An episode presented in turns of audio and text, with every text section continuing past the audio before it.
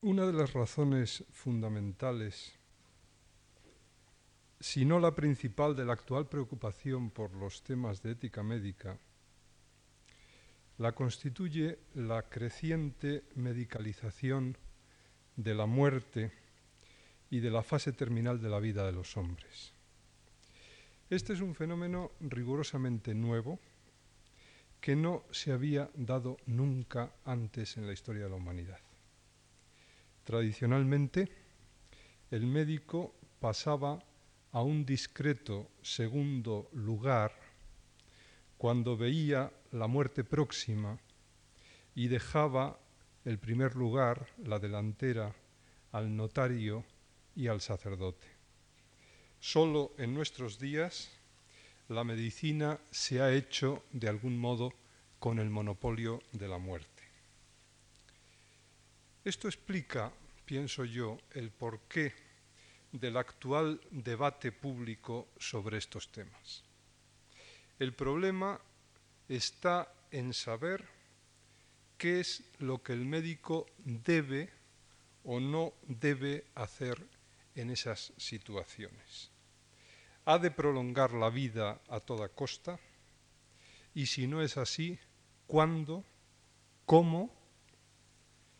Esto es lo que hace hoy, lo que hoy se conoce con el nombre de debate de la eutanasia.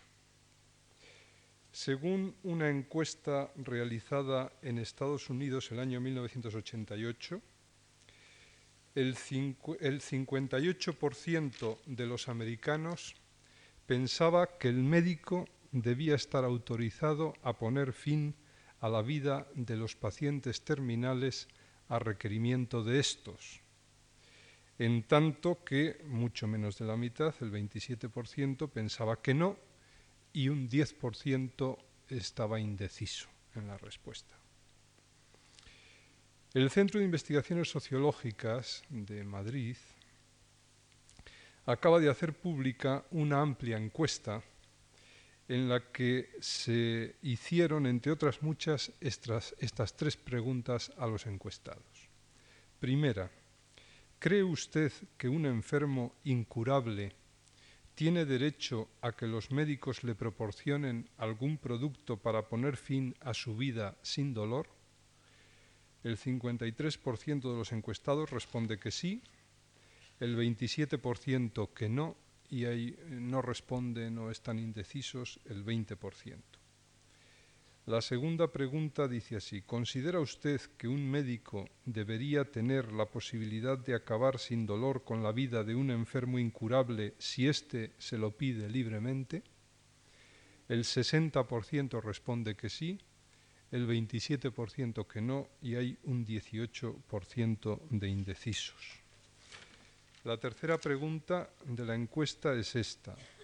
¿Debería castigarse a un médico que ponga fin sin dolor a la vida de un paciente incurable si éste se lo pide insistentemente?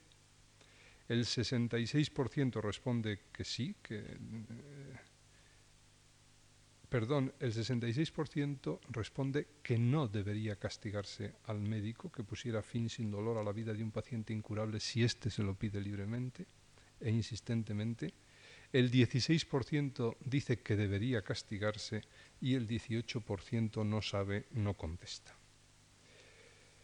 Basta leer estos datos para percibir el volumen y la gravedad de los problemas que suscitan. De ahí la necesidad de reflexionar metódicamente sobre ellos. Es lo que voy a intentar hacer en los próximos minutos. Para ello voy a proceder genéticamente, es decir, exponiendo la evolución de estos problemas en el tiempo y tratando de entender el porqué de su situación actual.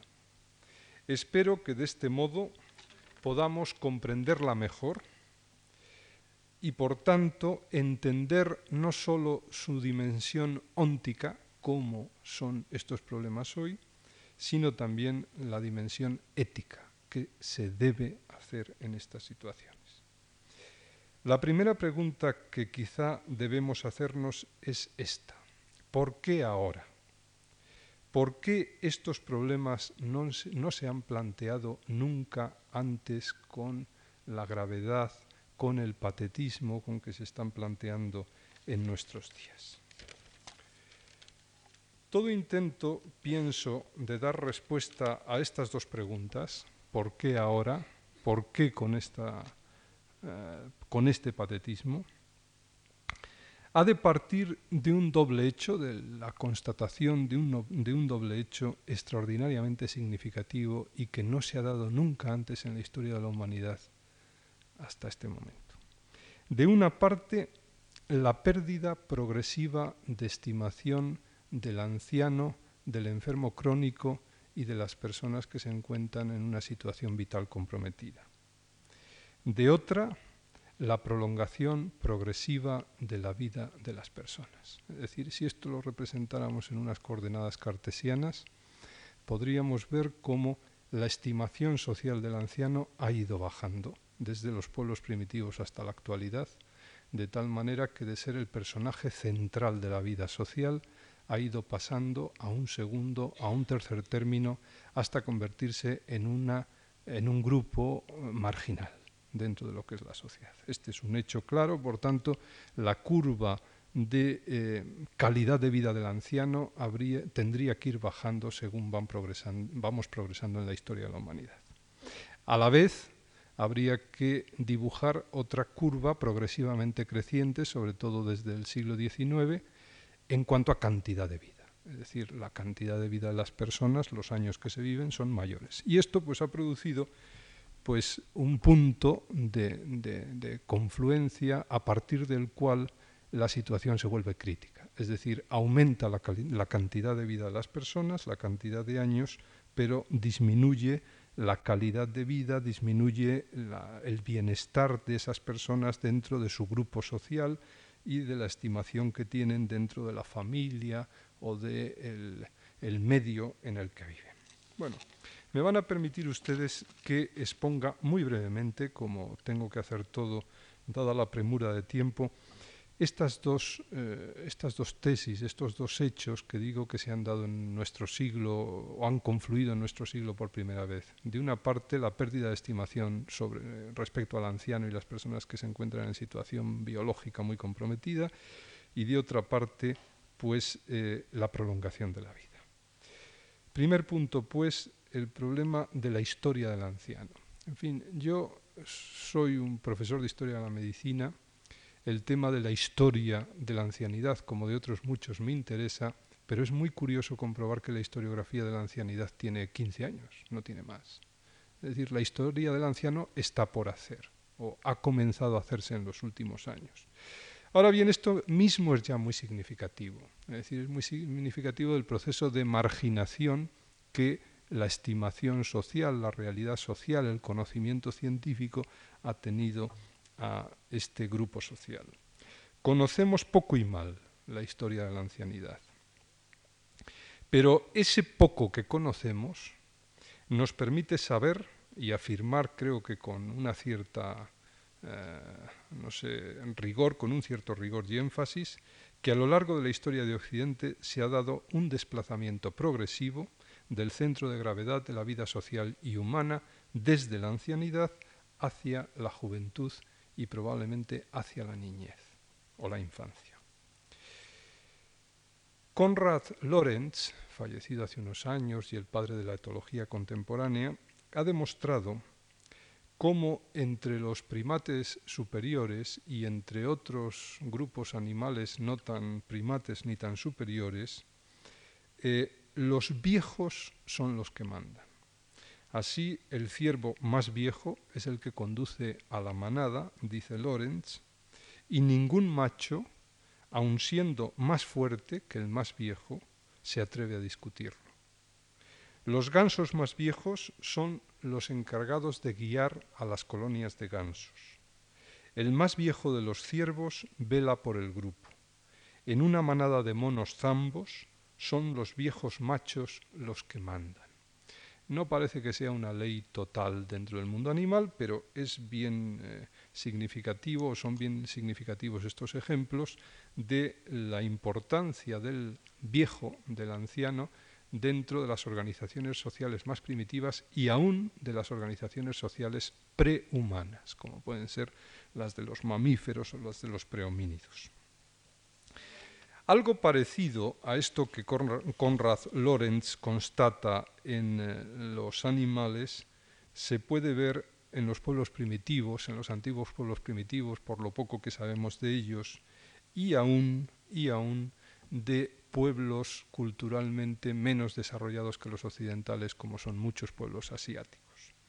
Hay una descripción de un etnólogo francés a propósito de los pueblos del, del extremo oriente, de Asia, que dice así, dice, el privilegio de la vejez se manifiesta en todos los órdenes.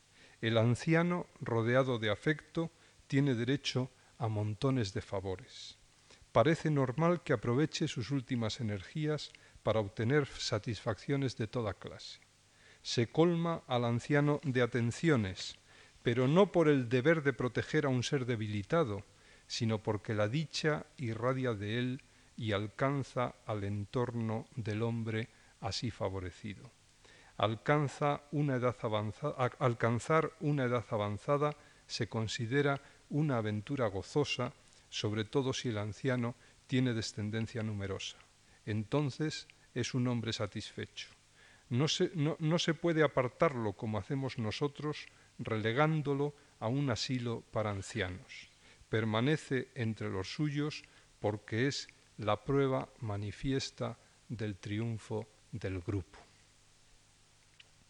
Bueno, este papel, este, este protagonismo social y humano del anciano en eh, las colectividades animales y en las colectividades humanas primitivas anteriores a lo que se ha conocido con el nombre de cultura clásica, la cultura grecorromana que está en los orígenes de la llamada cultura occidental, se pierde indudablemente desde los orígenes de nuestra cultura.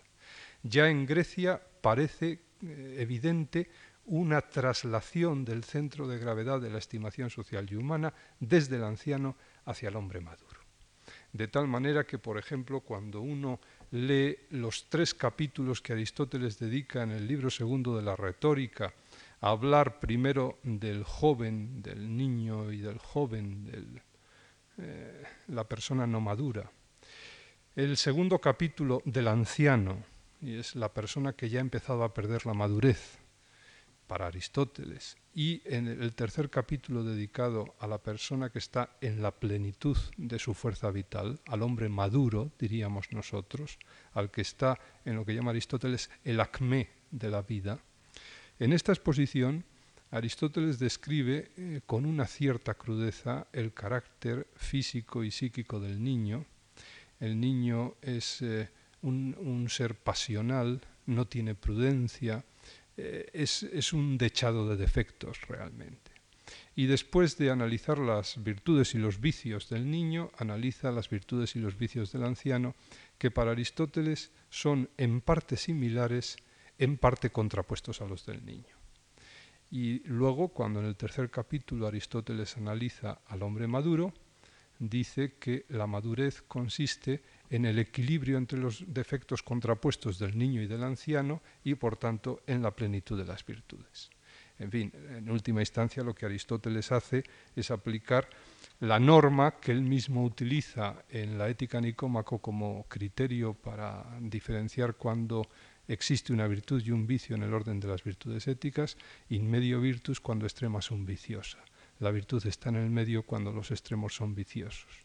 Y para Aristóteles la infancia y la juventud por una parte y la ancianidad por otra son extremos viciosos en tanto que en la madurez es donde se encuentra la virtud porque es la edad del equilibrio, de la plenitud y no del vicio pongo este ejemplo como muestra realmente paradigmática de cómo en la Grecia clásica se ha producido ya una traslación de lo que es la ancianidad a lo que es la madurez. Es decir, en Grecia no tenemos más que recordar las esculturas del Partenón o de cualquier otro eh, escultor griego, las esculturas de Fidias, para darnos cuenta cómo lo que allí se está tratando de representar es al hombre en la plenitud de su fuerza vital y esa plenitud la tiene el hombre maduro, pero no la tiene el anciano ni la tiene el niño. El griego no sabe ver al niño como niño, considera que lo que hay que hacer con el niño es eh, desarrollarle cuanto antes y conseguir que se convierta en un hombre maduro, es decir, en un hombre sano y perfecto, y esto es lo que no se puede hacer con el anciano. Porque así como una paideia adecuada, adecuada puede hacer que el niño se convierta en un hombre adecuado, la paideia en el caso de la vejez ya no tiene sentido. Bueno, eh, hay que esperar al siglo XVIII para ver cómo Europa, la cultura occidental, descubre al niño como niño. En Aristóteles y en la cultura griega decía hace un momento que al niño no se le ve como niño, sino como barrunto de hombre adulto, como un hombre adulto en escorzo. Y entonces eh, tiene sentido que la estimación social y la estimación científica, por ejemplo, médica del niño, no aparezca más que a partir del siglo XVIII. Con lo cual se inicia otra traslación, otro cambio del centro de gravedad de la estimación social de lo que en Grecia se llamaría el hombre maduro a lo que comienza a ser el hombre muy joven, casi el adolescente y quizá el niño, que es lo que probablemente ha sucedido en la cultura occidental a partir sobre todo del siglo XVIII y desde luego también en nuestra cultura en el siglo XX. En el siglo XVIII se descubre al niño como niño, no hay nada más que ver las representaciones pictóricas anteriores al XVIII para ver cómo a los niños no se les pinta como niños, sino como hombrecitos. Es decir, al niño eh, que se le quiere bien no se le representa como niño porque es una edad de imperfección y entonces se le representa más bien como aquello que debería ser una vez que se desarrollara adecuadamente. Digo que en el siglo XVIII se descubre de algún modo al niño como niño, se descubre a la mujer como mujer, es otro de los grandes descubrimientos del XVIII, pero sin embargo no se descubre al anciano como anciano o no se revaloriza al anciano como se revaloriza al niño y se revaloriza a la mujer. Realmente habría que decir que al anciano, el anciano no llega a tener un estatuto social e histórico perfectamente delimitado en nuestra cultura, hasta finales del siglo XIX o ya bien entrado el siglo XX. Al anciano como tal eh, no se le empieza a eh, delimitar bien desde el punto de vista sociológico, más que cuando se inicia ese proceso que hoy conocemos con el nombre de jubilación. Es decir, cuando empieza a establecerse una fecha en la que deja de trabajar el anciano antiguo no deja de trabajar nunca más que cuando ya no puede trabajar, pero no hay una fecha de jubilación. La fecha de jubilación es realmente muy moderna y la fecha de jubilación se puede entender como una especie de muerte laboral. Es decir, hay una marginación laboral, una primera marginación, que es la marginación del trabajo mediante el rito de paso que se conoce con el nombre de jubilación. Hay otros ritos de paso, naturalmente el rito de paso laboral, la jubilación, suele ir acompañado de un rito de paso simétrico, que es lo que podríamos llamar la muerte social o la marginación social, que es lo que daría lugar a la llamada tercera edad. Hay otros, otros tipos de muerte probablemente en el anciano en el siglo XX que no se han dado nunca antes. Por ejemplo, la muerte familiar es bien sabido que la familia del siglo XX, sobre todo la familia ciudadana, es una familia nuclear en la que conviven más o menos dos generaciones, padres e hijos, al menos durante un año, pero donde difícilmente pueden convivir más generaciones. Es decir, aquella familia patriarcal propia de la época primitiva y de los, eh, la cultura rural de no hace muchos años, donde podían convivir cuatro y cinco generaciones, donde siempre había niños recién nacidos, ancianos y, enfermos crónicos, y por tanto que tenía un sistema de asistencia sanitaria intrafamiliar perfectamente establecido, es evidente que esta familia patriarcal pues ha pasado a mejor vida y que en el siglo XX, dentro de la estructura familiar que es más frecuente por lo menos en las culturas urbanas, el anciano difícilmente puede vivir dentro de lo que es su familia. Y esto produce un fenómeno que es la llamada muerte familiar o la marginación familiar, de tal manera que tienen que aparecer pues otro conjunto de instituciones que mal o bien intentan suplir ese defecto o esa falta que se produce a nivel familiar. Finalmente, en el anciano es también frecuente el cuarto tipo de muerte o marginación previo a la muerte propiamente dicha, que sería la muerte biológica. La muerte biológica, entiendo aquí por muerte biológica la enfermedad. Es en todas las encuestas que se hacen sobre ancianos, aparece claramente que el anciano no empieza a considerarse tal de verdad más que cuando empieza a sentirse enfermo lo cual quiere decir que la enfermedad, tan frecuente naturalmente en esta época, hace que se vivencie de un modo todavía más radical ese proceso de desposesión, ese proceso de marginación, ese proceso de expropiación que poco a poco, de que poco a poco va siendo sujeto la persona eh, mayor. Bueno, esta pequeña historia de lo que es la ancianidad o lo que ha sido la ancianidad demuestra cómo yo creo que ha habido un corrimiento en la, estimación social y humana desde la ancianidad en los pueblos primitivos hacia la juventud y la niñez en la época actual y por tanto una progresiva marginación del anciano en nuestra cultura que ha llegado a su punto álgido desde luego en el siglo XX, en nuestro momento. Recuerden ustedes la pregunta que nos hacíamos al principio, ¿por qué ahora? Bueno, una primera respuesta podría ser esta que nos ofrece la historia de la ancianidad. Hay una segunda respuesta que es complementaria de la anterior. Es cosa sabida que la esperanza, media de vida en los países occidentales se ha duplicado en lo que llevamos de siglo, de tal manera que, por ejemplo, en Estados Unidos a comienzo de siglo la esperanza media de vida al nacimiento era menor de 40 años, en tanto que en la actualidad está en torno a los 80. Esto quiere decir que en 1900 la mitad de la población norteamericana eh, se moría antes de los 40 años, en tanto que en 1990 la mitad de la población norteamericana llega a los 80 años, de lo cual se deduce naturalmente que el número de ancianos es hoy infinitamente mayor que en cualquier otra época histórica anterior. Esto no quiere decir, sin embargo, que eh, no hubiera ancianos antiguamente. Es una cosa conocida como el aumento de la esperanza de vida, la duplicación de la esperanza de vida, se ha debido básicamente al control de las enfermedades llamadas infantojuveniles y cómo, por tanto, las personas que en épocas anteriores conseguían llegar vivas a la edad de la reproducción, a los 18 o 20 años, tenían unas probabilidades de llegar a ser octogenarios bastante similares a las que tiene un hombre actual.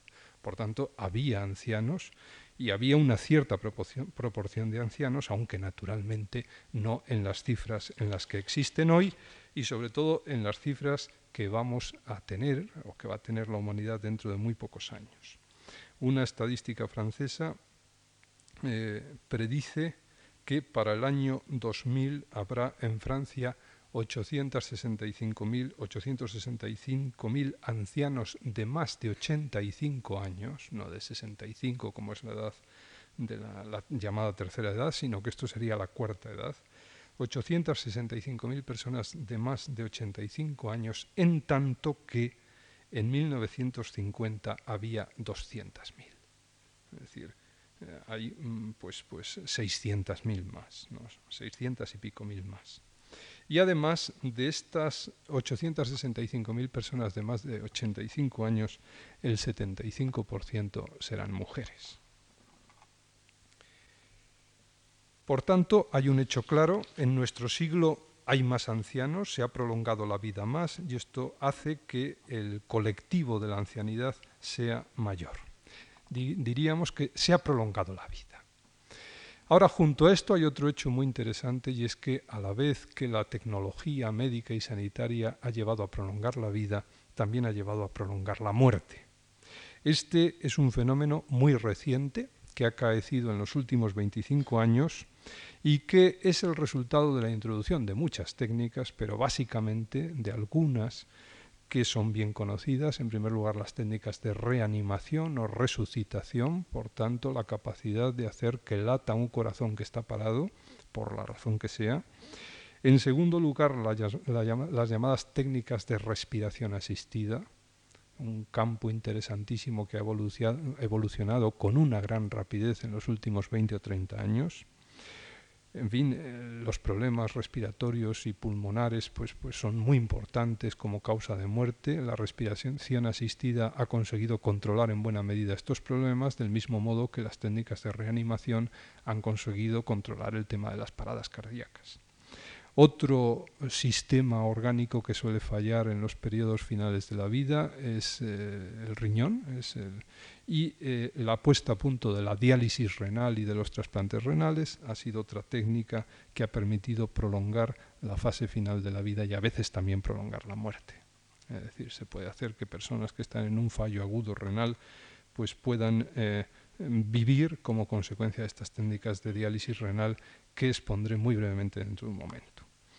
En fin, todo esto configura un conjunto de tecnologías que generalmente se conocen con el nombre de técnicas de soporte vital y que han dado lugar a la aparición en nuestros hospitales de unas nuevas unidades llamadas unidades de cuidados intensivos que de algún modo son las que concentran esto que podríamos llamar la prolongación de la muerte, es decir, la tecnología al servicio no solo de la prolongación de la vida, en fin, aumento de la esperanza de vida, etcétera, sino también al servicio de lo que puede ser la prolongación de la muerte, con lo cual no estoy queriendo decir, obviamente, que las unidades de cuidados intensivos lo único que hagan es prolongar la muerte, ni mucho menos, pero eh, luego lo veremos. Pero en cualquier caso, sí es verdad que las técnicas que se utilizan básicamente en las unidades de cuidados intensivos pueden usarse para prolongar la muerte. Bueno, todo esto es lo que ha hecho que se disparen los problemas éticos de la asistencia a los enfermos que están en la fase final de la vida. Estos problemas comenzaron siendo, y los voy a ir exponiendo por orden cronológico de aparición en la escena médica y ética occidental, estos problemas comenzaron siendo los de selección de pacientes para eh, ser utilizados como sujetos de las técnicas de soporte vital, lo que se llama el problema del triache, al cual me referiré dentro de un momento, o selección de pacientes. Es un problema ético importante que se planteó a comienzos de los años 60 y que conviene conocer aunque sea brevemente. A su vez, no solo eh, la selección de pacientes no solo llevó a establecer criterios, veremos cuáles, sino también a tener que establecer un nuevo criterio sobre la propia definición de muerte. Es la aparición del concepto de muerte cerebral que de algún modo deriva de estas contiendas o debates de los años 60.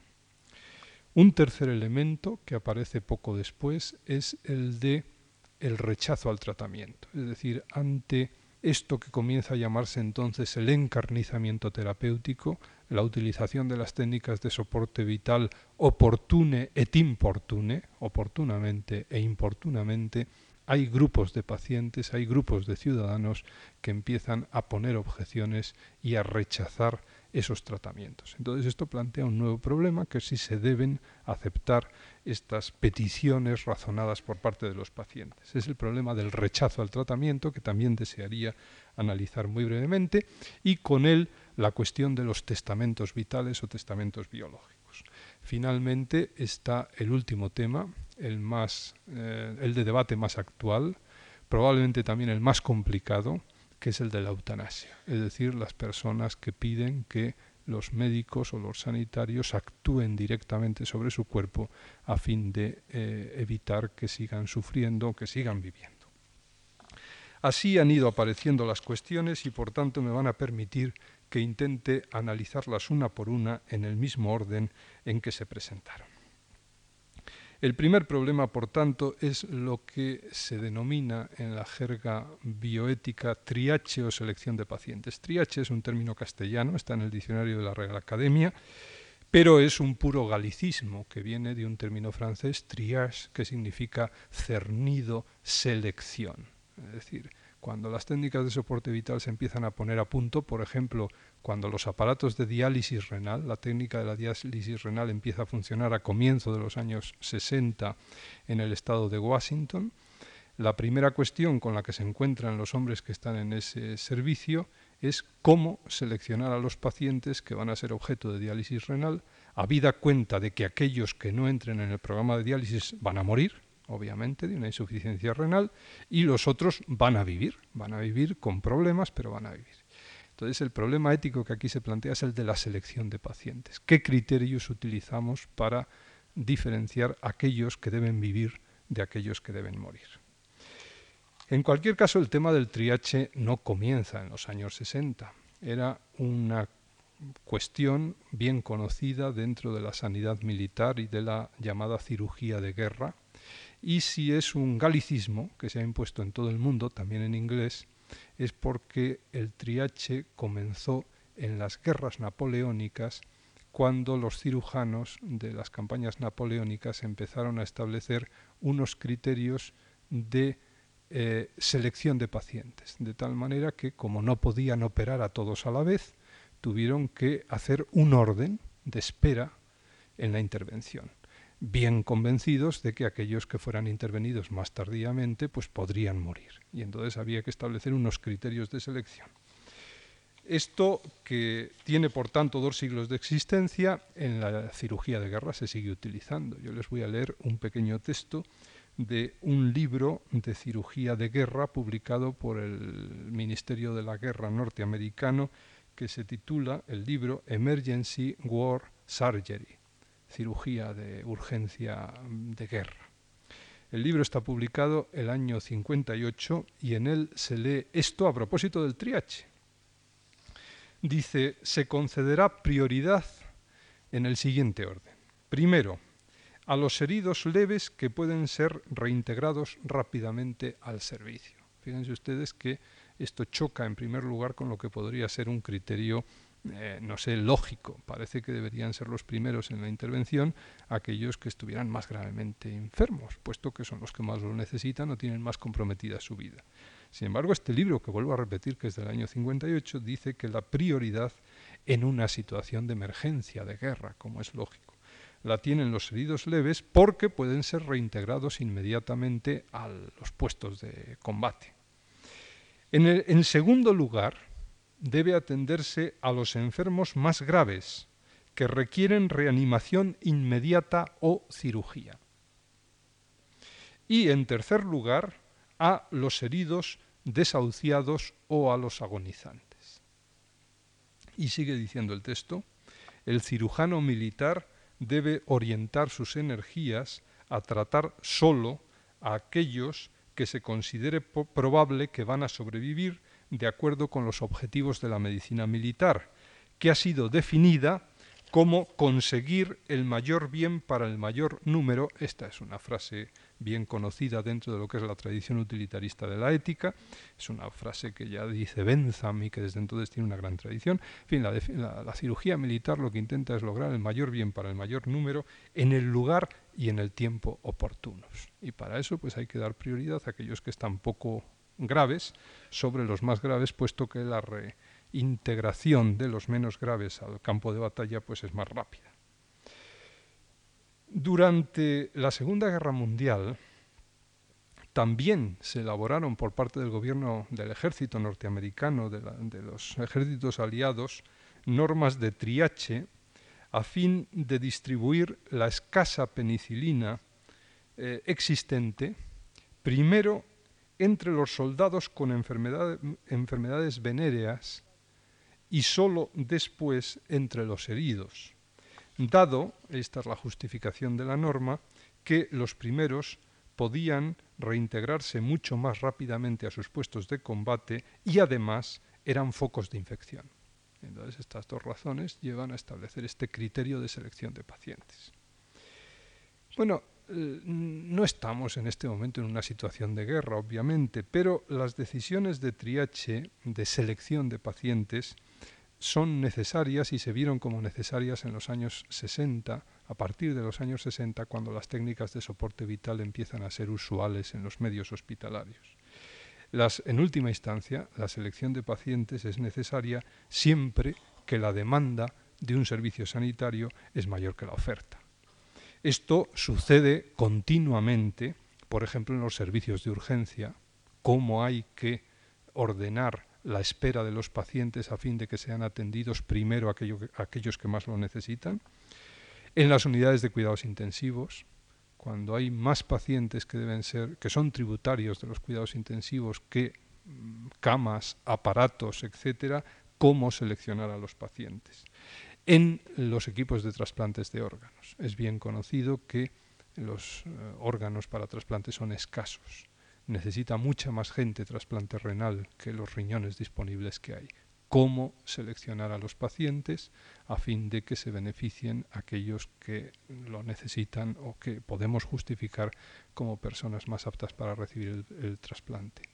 Hace como año y medio hubo en Nueva York una reunión solo sobre este tema, criterios de selección de pacientes para trasplante de órganos, y el título del Congreso era La gran cuestión, la gran pregunta.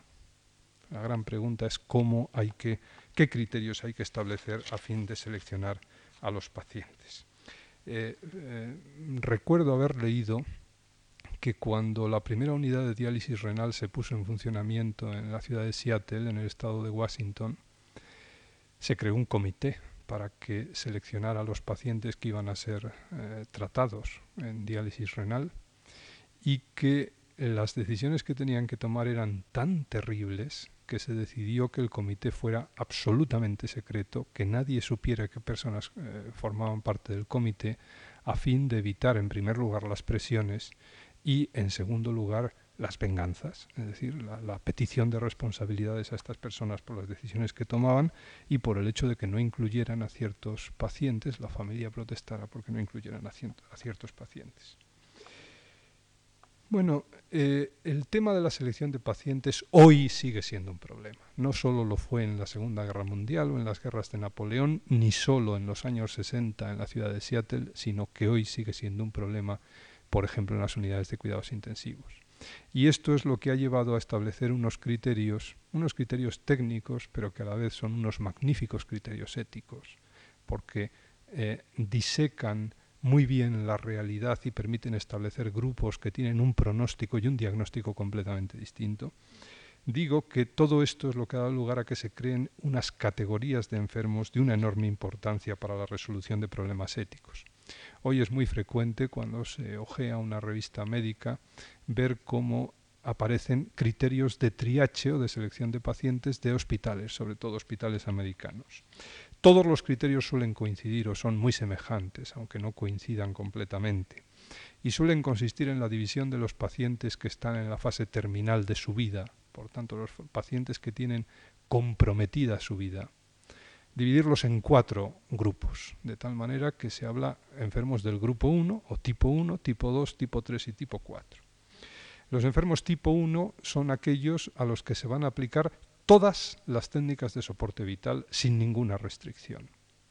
Este grupo está constituido en última instancia por lo que en la medicina clásica se entendía por enfermos agudos en situación crítica. Es decir, enfermos agudos, por tanto, tienen un episodio eh, importante en ese momento y en situación crítica porque la agudeza de ese proceso pone fin a su vida o puede poner fin a su vida. Todas las personas que se encuentran en una situación aguda y crítica son tributarias de todas las técnicas de soporte vital y suelen estar eh, incluidas dentro del tipo 1. El ejemplo paradigmático sería el de un niño que tiene un ataque de asma y como consecuencia del ataque de asma eh, tiene una parada cardíaca. Es un enfermo con una fase aguda, un ataque de asma, con, en una situación crítica, parada cardíaca, en el que hay que utilizar todos los medios, todas las técnicas de soporte vital, por la sencilla razón de que el proceso es fácilmente reversible y la restitución de integrum es prácticamente total si se hace de modo adecuado y rápido.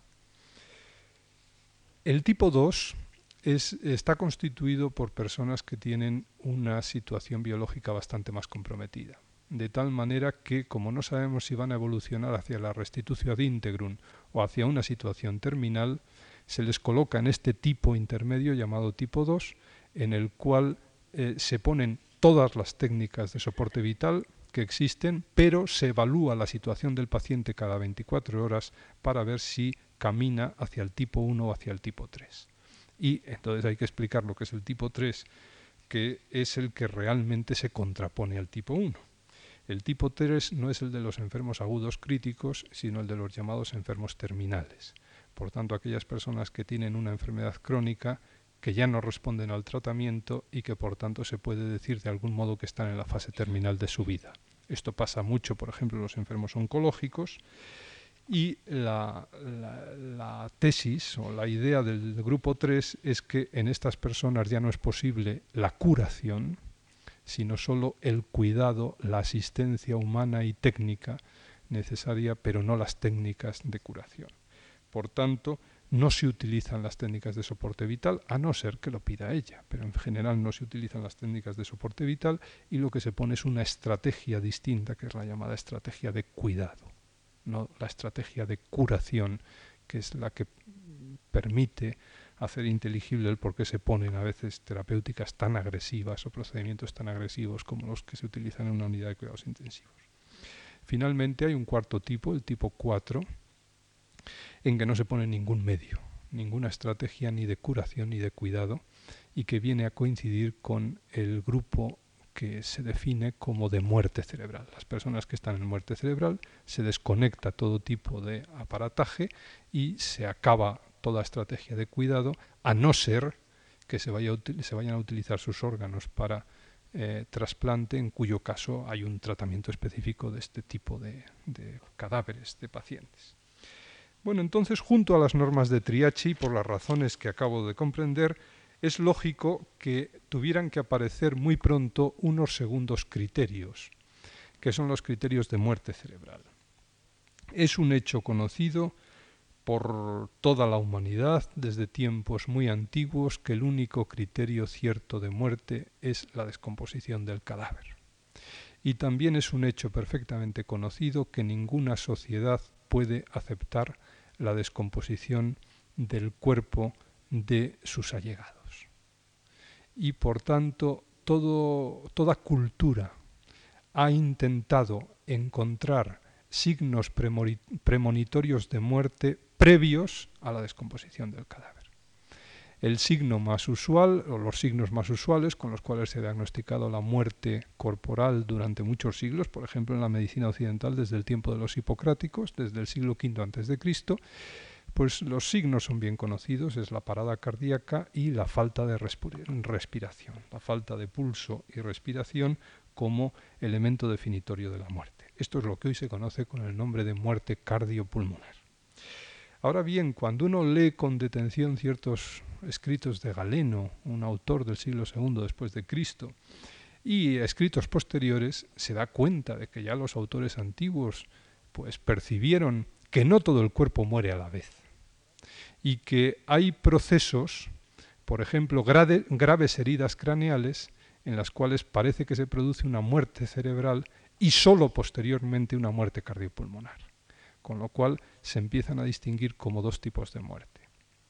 Hay situaciones contrarias. Por ejemplo, el, caso que yo ponía hace un momento del niño con un ataque de asma que tiene una parada cardíaca.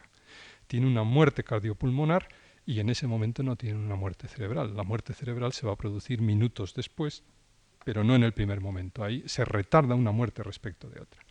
Es decir, desde hace mucho tiempo, desde hace muchos siglos, los médicos fueron conscientes de que no todo el cuerpo moría a la vez y por tanto que se podían distinguir niveles de muerte, que los diferentes órganos, aparatos y sistemas del cuerpo mueren escalonadamente. Esto en el siglo XIX, a partir de la obra de Bichat, es mucho más frecuente y en el siglo XX, sobre todo, se ha ido precisando mucho más que en cualquier otra época anterior el concepto de muerte cerebral frente al concepto clásico y bien establecido de muerte cardiopulmonar. Razones de esto, pues bueno, las razones son varias. En primer lugar, los grandes traumatismos que se producen en las guerras modernas. En segundo lugar, los grandes traumatismos laborales, infinitamente superiores a los que se han dado nunca. Y en tercer lugar, la aparición de los medios de transporte, de los vehículos automóviles y sobre todo de las motocicletas, que han hecho que eh, haya una gran cantidad de traumatismos cráneoencefálicos enormes en personas muy jóvenes y por tanto con un corazón prácticamente perfecto. Si a esto se añade que para los trasplantes de órganos se necesitan por lo general órganos de personas jóvenes y que para poder extraer los órganos de los cadáveres es también preciso que estén en unas ciertas condiciones, es decir, sobre todo es conveniente que les lata el corazón, que se pueda intubar y tener en, respiración asistida y que sin embargo estén muertos, para lo cual lo mejor era definir la muerte cerebral como una muerte que en ciertas personas, sobre todo jóvenes y que reciben grandes traumatismos craneoencefálicos, es previa a la muerte cardiopulmonar en minutos, en horas, en días. Todo esto es lo que ha hecho que en los años 60 se pusiera pues a punto la definición de muerte cerebral que sobre todo el, llamado Comité ad hoc de la Universidad de Harvard eh, definió o puso a punto el año 68 y que consiste en cuatro criterios bien conocidos y que la legislación española de trasplante de órganos pues eh, imita o copia. El primer criterio es la ausencia de respuesta cerebral con pérdida absoluta de conciencia. El segundo criterio es la ausencia de respiración espontánea. Dice ausencia de respiración espontánea, no ausencia de latido cardíaco. Las personas que están en muerte cerebral les late el corazón, pero no tienen respiración espontánea. La respiración que tienen es asistida. En tercer lugar, el electroencefalograma plano. Y en cuarto, el cuarto criterio es la ausencia de reflejos cefálicos con hipotonía muscular y midriasis. Este es el criterio que con variaciones y comprobándose pues a las 24 horas, como dice, decía el artículo del Comité ad hoc de la Universidad de Harvard del año 68, o en periodos menores, me parece que la legislación española lo reduce a seis horas, me parece que son. Este es el criterio que ha sido básico para definir la muerte cerebral y para poder poner a punto las técnicas de cirugía de trasplantes. Es también importante señalar que eh, el año 1981, todas las asociaciones médicas norteamericanas relacionadas con el final de la vida, anestesistas, reanimadores, cirujanos, en fin, personas relacionadas con los trasplantes de órganos, etcétera, dieron una definición unificada, lo que llamaron Unified Determination of Death Act, una acta o un criterio de muerte unificada por parte de todas las personas implicadas en estas cuestiones. Y la, definición de la UDDA, que así se la conoce normalmente, dice un individuo que tiene o cese irreversible de las funciones eh, respiratorias y circulatorias o cese irreversible de todas las funciones de todo el cerebro, incluido el tronco cerebral, está muerto. Lo cual demuestra bien cómo Hoy nos siguen sirviendo los dos criterios. Hay personas a las que se les diagnostica la muerte mediante el criterio cardiopulmonar, hay personas a las que se les diagnostica la muerte mediante el criterio cerebral. Naturalmente, esta definición tan escueta tiene luego una explicación y unas condiciones de aplicación muy precisas que yo no puedo exponer aquí, pero que dan seguridad a esto que en principio parece tan tan eh, leve y tan eh, problemático. Quiero decir una última cosa a propósito de la muerte cerebral, que en última instancia es otra, otro criterio de triache, es decir, de selección, como es obvio. Eh, una última cosa, y es que el criterio de la Universidad de Harvard y el criterio de la UDDA coinciden en exigir para la definición de muerte cerebral la muerte de todo el cerebro es lo que se llama en las discusiones actuales the whole brain criteria, el criterio de muerte total. Frente a él, hoy en la discusión bioética se eh, propugna, se propugna por algunos, no por muchos, un criterio más selectivo, el llamado Higher Brain Criterion, el criterio de muerte eh, cortical. ¿Eh? no de muerte cerebral, por tanto del neocortes, no de las estructuras basales del cerebro. También se llama este criterio neocortical death, lo cual ha permitido decir al presidente del Hastings Center, probablemente uno de los centros más importantes de bioética que hay en el mundo, que habría que establecer un nuevo término, crear un nuevo término para definir a estas personas que están en muerte cortical, pero no en muerte cerebral. Él propone el término neomuertos, ya que lo que les ha fallado es el neocórtex. cualquier caso, esto demuestra la complejidad del tema y cómo el problema ético del final de la vida y de la definición de la muerte está ahí. Quiero pasar en los siguientes minutos a otra cuestión, y es que la agresividad de todas estas técnicas, o al menos de muchas de ellas, ha hecho que eh, muchas personas no quieran, por las razones que sea, someterse a ellas. Hay personas que no quieren morir en una unidad de cuidados intensivos. Hay personas que no quieren estar durante tiempo dependiendo de un respirador cuando su situación es terminal y no tienen esperanza, no tienen futuro. Y esto ha hecho que aparezca un nuevo problema ético desconocido antes, que es el problema de hasta qué punto hay que respetar la voluntad de los pacientes en las decisiones suyas sobre la terminación de su vida.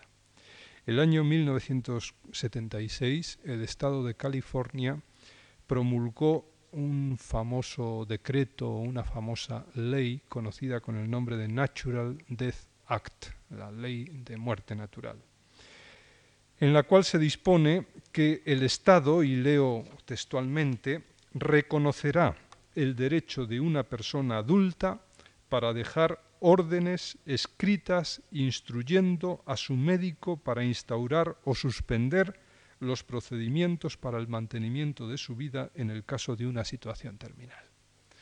Y eh, este, este texto explica bien cómo a partir de este momento empiezan a entrar en escena un nuevo tipo de documentos desconocidos antes en la historia de la medicina, que son pues un conjunto de documentos de validez jurídica dudosa, precisamente si eh, en el estado de California hacen una ley es para darlos validez jurídica, dado que en las leyes estatutarias hasta entonces existentes no lo tenían, eh, por tanto, aparecen unos nuevos documentos de validez jurídica en principio dudosa que eh, mm, establecen con toda claridad la voluntad de los pacientes respecto al final de su propia vida. Esto es el más conocido, el primero que apareció es el llamado testamento vital o testamento biológico, en el cual yo tengo aquí uno, pero no tengo tiempo para leerlo, ustedes probablemente los conocerán. Una persona delante de dos testigos dice que en caso de estar en una situación terminal y desesperada, quiere morir sin dolor y que no se apliquen en él pues medidas extraordinarias o procedimientos extraordinarios.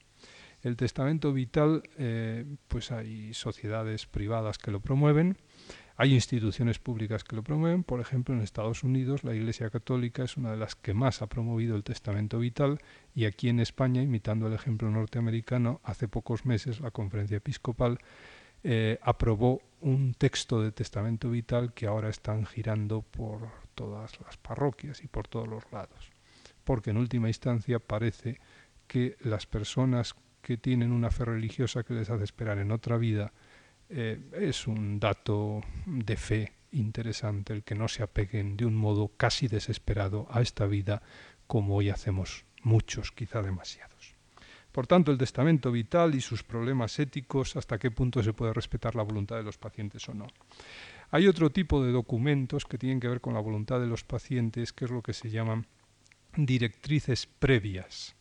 Las directrices previas se diferencian de los testamentos vitales en que el texto es un texto que no es canónico. El testamento vital tiene un texto canónico que se acepta o no se acepta, se firma o no se firma en tanto que las directrices previas son directrices que da el enfermo sobre cómo quiere, caso de que él pierda la conciencia y no pueda decidir, que los demás decidan y qué es lo que quiere que se ponga y lo que no se ponga en esa situación. Hay otro documento importante que son las llamadas órdenes de no reanimar, órdenes que puede dar el médico a veces, pero que otras muchas las da el paciente, de tal manera que pacientes sobre todo que están en el, en el proceso final de una enfermedad crónica irreversible, pues dejan dicho a sus médicos que en caso de que se les pare el corazón no quieren que se pongan en ellos las técnicas de reanimación. Por tanto, que eh, se utilicen esos procedimientos para volverlos a la vida. Y finalmente hay un último documento que es lo que se llama el poder durable ante el juez, en el cual una persona hace ante el juez un documento por el cual, por lo general, eh, denomina a otra persona como eh, pues la que quiere que tome las decisiones cuando ella no, no puede tomarlos. Aquí no se dan directrices previas. Lo que se hace es fijar una persona, una especie de persona que va a decidir por él cuando él ya no pueda decidir. Esto tiene muchas ventajas sobre los testamentos vitales que tienen una estructura bastante rígida y aún sobre las directrices previas porque el, poder durable del, juez pues eh, permite resolver en teoría todas las situaciones, en tanto que las directrices previas o los testamentos vitales no sirven más que para tomar decisiones sobre aquello que dicen concretamente los documentos. En fin, estos documentos plantean un problema moral y el problema ético es si la voluntad de los pacientes puede ser respetada cuando estos rechazan terapéuticas que la medicina considera indispensables para el mantenimiento de la vida. El médico tiene que luchar siempre hasta el final y tiene, por tanto, que ir siempre a favor de la vida o puede hacer caso a aquellas personas que dicen que no quieren seguir viviendo. A mi modo de ver, la respuesta a esta cuestión no puede ser más que afirmativa, es decir, yo creo que los médicos tienen que respetar estos documentos, aceptando la voluntad de sus pacientes, siempre que se cumplan dos condiciones como mínimo. En primer lugar, adecuada competencia o capacidad de aquel que decide, obviamente. Y en segundo lugar, que no se lesione la justicia, por tanto, que no se discrimine de algún, de algún modo a los pacientes. Eh, condición que, como veremos dentro de un momento, no es fácil de cumplir. La primera condición sería la de capacidad o competencia. Es obvio que una persona incompetente o incapaz no puede decidir sobre una cuestión en la que se juega la vida. El ejemplo típico sería el niño o pues el psicótico que está en un brote agudo o la persona que tiene una demencia perfectamente establecida, por ejemplo, pues un Alzheimer o un pico, una demencia arteriosclerótica, una demencia alcohólica. Hay enfermedades, por tanto, que privan de la competencia y estas se conocen bien, se pueden diagnosticar y se sabe cuando una persona no es competente y no se la puede hacer caso aunque diga que quiere morir o que quiere hacer un testamento vital. En última instancia, en los testamentos que no son vitales, los testamentos normales, el notario también tiene que certificar la capacidad o competencia de la persona que testa. Es decir, tampoco es nuevo esto.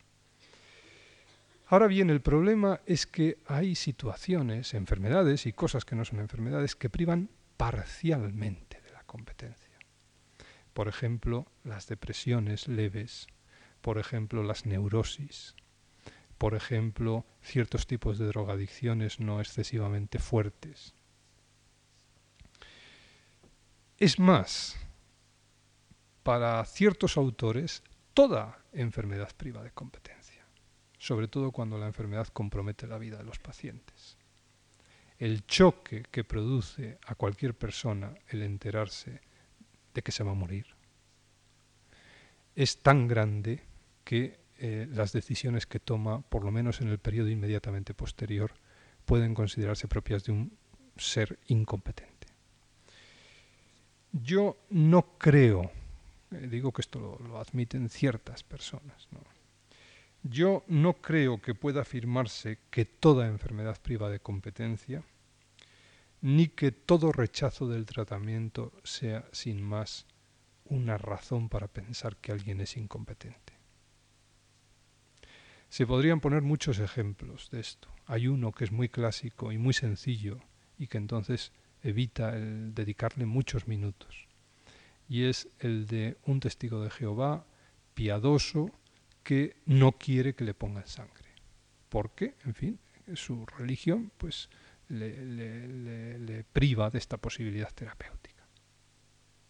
¿Se puede decir que todo testigo de Jehová que rechaza la sangre es un incompetente? Difícilmente. Es decir, el hecho de que en muchos casos la situación de conflicto psicológico coloque a las personas en situaciones en las que su capacidad de decidir está no anulada, pero sí disminuida, no quiere decir ni mucho menos que todo el que decide sea un disminuido psicológico, mental y moral y por tanto no se le debe hacer caso de aquello que se dice. Por otra parte, aunque haya una cierta disminución de la capacidad o competencia de las personas como consecuencia del choque psicológico que supone el saber que eh, uno se va a morir o se puede morir, es también un hecho claro que para decidir ciertas cuestiones no hace falta una competencia plena o total, que entre otras cosas no sabemos si existe. Es decir, ¿quién tiene competencia plena o total? La, competencia que se necesita para tomar decisiones en la vida es una competencia que hay que llamar proporcionada. Proporcionada o adecuada a la decisión que vamos a tomar. Cuando un niño de cuatro años nos pide un vaso de agua, le hacemos caso porque consideramos que tiene competencia para pedir un vaso de agua. Su competencia es proporcionada para eso. Cuando nos pide un cuchillo, no se lo damos porque consideramos que su competencia no es proporcionada para jugar con un instrumento que le puede hacer peligrar la vida. Entonces el problema es un problema de competencia proporcionada.